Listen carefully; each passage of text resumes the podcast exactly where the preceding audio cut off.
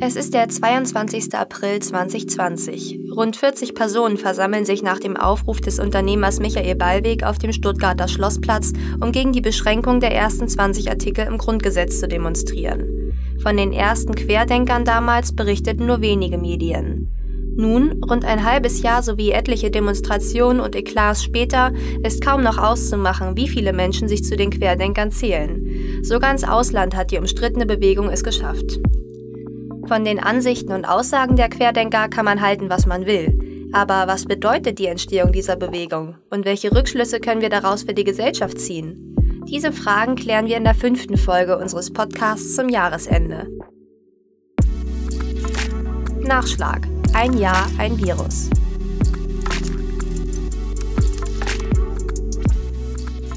Moin, mein Name ist Finja Jacquet und für diese Folge unseres Nachschlag-Podcasts schauen wir uns die Querdenkenbewegung ein wenig genauer an.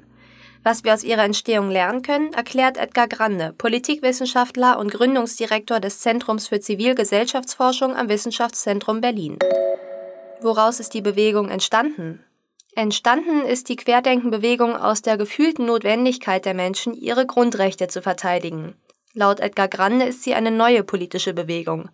Er betont aber, dass es keine Vorläufer, keine bereits äh, bestehenden Gruppierungen, Parteien, Bewegungen und so weiter gab, aus denen sich die Querdenken-Demonstrationen jetzt unmittelbar gespeist hätten oder die unmittelbar für die Organisation äh, der Demonstration und die, De die Rekrutierung der Demonstrierenden äh, jetzt äh, genutzt worden wären. Zwar seien die Proteste unter anderem vom rechten Spektrum genutzt worden, aber zu deren Entstehung hätten sie nicht beigetragen. Wie groß ist die Bewegung? Wie viele Menschen sich in Deutschland als Querdenker sehen, ist kaum ermittelbar. In der offiziellen Querdenken 711 Telegram-Gruppe finden sich knapp 70.000 Nutzer. In anderen Gruppen mit ähnlichen Inhalten liegen die Nutzerzahlen bei weit über 100.000. Eine Mehrheit, die gegen die Corona-Maßnahmen ist, gibt es trotzdem noch lange nicht. Laut der Covid-19 Snapshot Monitoring Studie der Uni Erfurt würden lediglich 10 Prozent der Deutschen sicher an einer Demonstration gegen die Maßnahmen teilnehmen. Woran liegt es dann, dass sich trotzdem recht viele Menschen der Bewegung anschließen?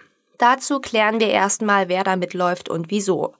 Auf den großen Querdenken-Demonstrationen in Berlin und Stuttgart wurde deutlich, wie vielfältig die Anhänger der Bewegung sind. Hippies laufen neben Sieben-Tages-Adventisten, neben Hooligans, Familien demonstrieren mit Verschwörungstheoretikern und QAnon-Anhängern, Hare Krishnas tanzen neben Impfgegnern und Reichsbürgern. Was verbindet diese zahlreichen Gruppen?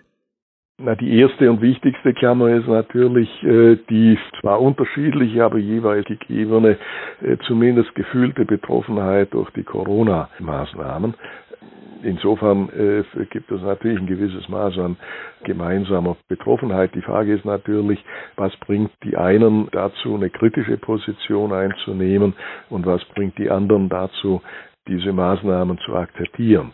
Und äh, in, in diesem Zusammenhang spielt aus meiner Sicht eine ganz wichtige Rolle das fehlende Vertrauen in politische Institutionen, das fehlende Vertrauen in Staat und Regierungen je geringer äh, dieses Vertrauen ist, desto größer ist die Wahrscheinlichkeit, dass die Bürger misstrauisch sind äh, gegenüber so drastischen Maßnahmen, gegenüber so starken Einschränkungen. Das ist wohl auch ein Grund, warum die Gruppe so schnell wachsen konnte. Das Misstrauen in das politische System hat bei vielen Menschen aus unterschiedlichen Gründen schon vorher bestanden, sei es durch die Flüchtlingskrise 2015 oder durch Stuttgart 21. Eben diese Menschen fühlen sich dem Protest somit auch eher hingezogen. Und noch ein weiterer Grund für das schnelle Wachstum findet sich, oder besser, findet sich nicht in der politischen Landschaft in Deutschland, und zwar die Zweifel. Für die Querdenker ist ein Großteil der Corona-Maßnahmen, allen voran die Maskenpflicht, unverhältnismäßig. Sie zweifeln unter anderem an der Wirksamkeit des Lockdowns und an der Wirksamkeit der Maske. Auf Seite der Politiker sah das insbesondere am Anfang der Pandemie anders aus. Erst Wochen nach dem ersten Lockdown erklärte Bundesgesundheitsminister Jens Spahn einige Maßnahmen nachträglich als unverhältnismäßig. Wir haben ja gesehen äh, seit Anfang des Jahres, dass sich auch die wissenschaftlichen Experten nicht immer einig waren, dass die wissenschaftlichen Experten auch ihre Meinungen immer wieder revidieren mussten. Das ist in wissenschaftlichen Erkenntnisprozessen auch etwas völlig Normales, etwas Notwendiges, dass man dazulernt, dass man Fehleinschätzungen erkennt und verwirft, äh, dass man seine Position korrigiert und weiterentwickelt. Das heißt, im Rückblick ist es äh, aus meiner Sicht durchaus legitim und verständlich gewesen, auch Zweifel äh, zu haben und Zweifel zu artikulieren. Das Problem war weniger, dass es solche Zweifler gegeben hat, sondern das Problem äh, war eher aus meiner Sicht, dass es keine Position in den Parlamenten gab, die diese Zweifel aufgenommen hätte und dass die Parlamente insgesamt als die Orte, in denen äh, solche Zweifel äh, dann auch vorgebracht hätten werden können, so keine Rolle gespielt haben. Das heißt, dass wir eine von uns allen als neuartig und äh, völlig ungewohnte existenzielle äh, Bedrohung äh, erscheinende Lage nicht in einer äh, kritischen öffentlichen Debatte thema äh, thematisiert werden konnte. Dass die Querdenker unzufrieden sind mit den Politikern und den Parteien, macht auch diese Forderung deutlich, gesprochen von Michael Ballweg in einem YouTube-Video Ende April. Ähm, wir fordern ja alle Parteien auf, ihr Parteiprogramm für die Sonderlage Pandemie zu entwickeln und darzustellen. Und ich denke, wir werden dann in zwei bis drei Wochen auch soweit sein, dass wir die ersten Formate haben, auf denen Parteien dann ihre Lösungsvorschläge vorstellen können. Und auch das Bestreben Ballwegs, der nächste Stuttgarter Oberbürgermeister zu werden, unterstreicht die politische Unzufriedenheit. Doch nicht nur die Opposition im Parlament fehlt, auch auf gesellschaftlicher Ebene ist Opposition zeigen keine Selbstverständlichkeit mehr. Das Aushalten und Akzeptieren anderer Meinung ist für viele Menschen mit Stigmatisierung verbunden. Für Edgar Grande ist klar, dass es in Deutschland eine neue Debattenkultur braucht. Ich glaube, es ist ganz wichtig und Corona, der Corona-Protest zeigt es wieder, dass wir sehr, sehr vorsichtig sein müssen, nicht bestimmte Gruppen, bestimmte Meinungen zu stigmatisieren und auszugrenzen, Reben aufzuwerfen, die wir äh, später dann nur noch ganz, ganz schwer äh, schließen können. Im Kern ist es die, die Bereitschaft, die Fähigkeit, zumindest in vielen Fällen zuzugestehen, dass der oder die andere auch recht haben könnte. Vielleicht nicht ganz, aber er nicht ganz daneben liegen könnte. Damit meine ich jetzt nicht extreme Verschwörungstheoretiker, die behaupten, die Erde sei flach. Am Beispiel der AfD wird regelmäßig deutlich, wie soziale Ausgrenzung und Stigmatisierung funktionieren. Sie wählen die AfD, dann sind Sie ein Nazi. Sie sind gegen die Maskenpflicht, dann gehören Sie zum Schwurbler-Querdenker-Pack. Sie sind für die Maskenpflicht, dann gehören Sie zu den Merkel-treuen Schlafschafen, die noch immer blind für die Wahrheit sind. So denken bei weitem nicht alle, aber einige.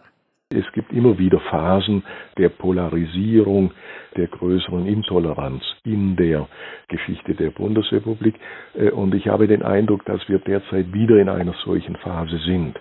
Dass also wir wieder in äh, etwas sind, was Elisabeth Nölle-Neumann, die Kommunikationswissenschaftlerin, in den 1970er Jahren schon äh, als Schweigespirale bezeichnet hat. Ein öffentlicher Meinungsdruck, der dazu führt, dass bestimmte Positionen in der öffentlichen Meinung nicht mehr vorkommen und dass äh, bestimmte Bevölkerungsgruppen den Eindruck haben, dass sie ihre Meinung nicht mehr frei äh, äußern können.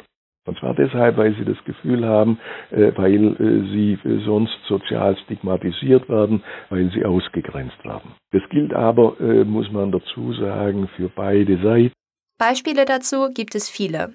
So musste Bundesgesundheitsminister Jens Spahn seinen Besuch in Wuppertal im Mai wieder abbrechen, weil er dort von den versammelten Menschen so niedergebuht und gebrüllt worden war, dass man seine Worte ohnehin nicht verstanden hätte. Aber auch andersherum finden sich Beispiele im Netz, bei denen Querdenker das Gespräch suchen und Informationen sachlich darlegen, um nur ein überhebliches Lächeln oder ausweichende Antworten zu ernten, wenn überhaupt. Eine Spaltung sieht Edgar Grande aber noch nicht in der Gesellschaft. Im Moment ist es noch keine Spaltung äh, aus zwei Gründen. Erstens, weil Corona-Proteste zwar eine signifikante Minderheit, aber eben doch nur eine Minderheit äh, der Bevölkerung derzeit mobilisieren. Und zweitens, weil es zwar Gräben gibt, aber weil diese Gräben noch nicht so tief sind, dass sie unüberwindbar äh, sind. Aber es ist erkennbar geworden, dass sich da Risse auftun. Es ist erkennbar geworden, dass da Misstrauen entstanden ist. Und wir sind äh, gut beraten, das ernst zu nehmen. Und äh, wir sind gut beraten, etwas dagegen zu tun, dass es zu keiner Spaltung kommt. Welche Lösungsansätze gibt es? Um auf allen Seiten mehr Verständnis und eine größere Akzeptanz für die politischen Entscheidungen sowie für die Bedürfnisse und Ängste vieler Menschen zu erreichen, gibt es mehrere Ansätze. Laut Edgar Grande brauche es mehr Transparenz in der Politik und in der Begründung politischer Maßnahmen. Geholfen hätte auch eine Debatte darüber, wie wir langfristig mit der Pandemie umgehen wollen.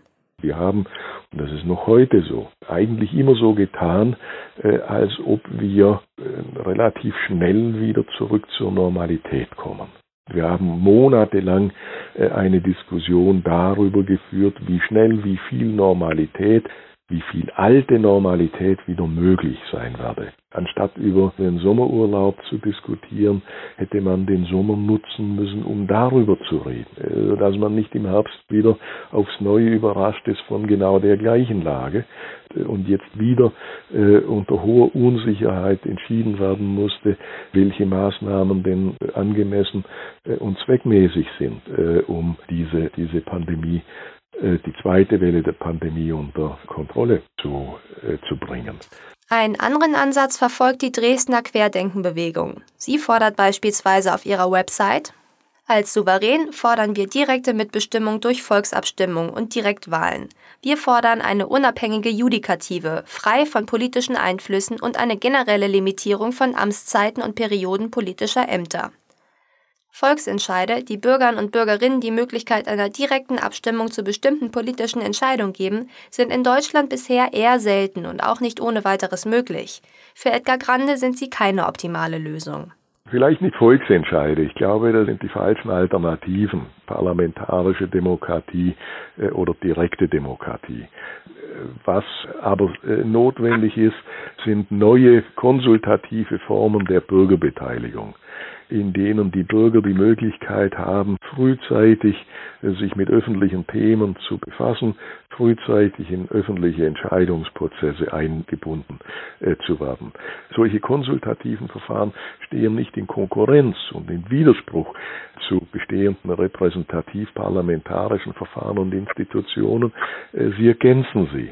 Und diese Art der, der Ergänzung, der Stärkung, äh, der Öffnung äh, von äh, Demokratie ist sicherlich notwendig. Und in Protestbewegungen wie den Querdenken-Protesten auch solche Forderungen nach einer Belebung, nach einer Stärkung von Demokratie eine Rolle spielen, ist insofern etwas äh, durchaus Positives. Bürgerbeteiligungsverfahren werden inzwischen von vielen Experten beworben, so auch von den Politikwissenschaftlern Patricia Nanz und Klaus Leggevi mit ihrem Buch Die Konsultative.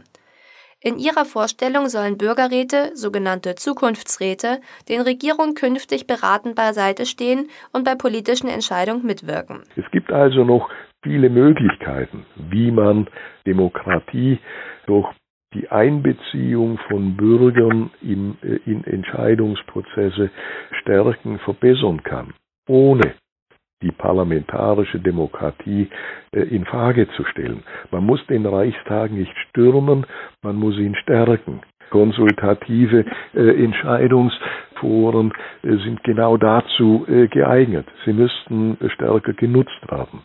Natürlich sind konsultative Foren nur ein möglicher Lösungsansatz, allerdings ein sehr grundlegender. Sie können ein neues Gefühl der Machtverteilung schaffen und damit eine neue Akzeptanz zwischen politischer und gesellschaftlicher Ebene, aber auch innerhalb der Gesellschaft mit ihren unterschiedlichen Meinungen. Und damit endet diese fünfte und vorletzte Folge unseres Nachschlag-Podcasts Ein Jahr, ein Virus. In der nächsten Episode dreht sich dann alles um Weihnachten in der Corona-Zeit. Wenn euch dieser Podcast gefällt oder auch wenn er euch nicht gefällt, dann schreibt uns gern eine Mail mit eurer Kritik an podcast.notz.de. Mein Name ist Finja Jacquet. Tschüss und bis bald.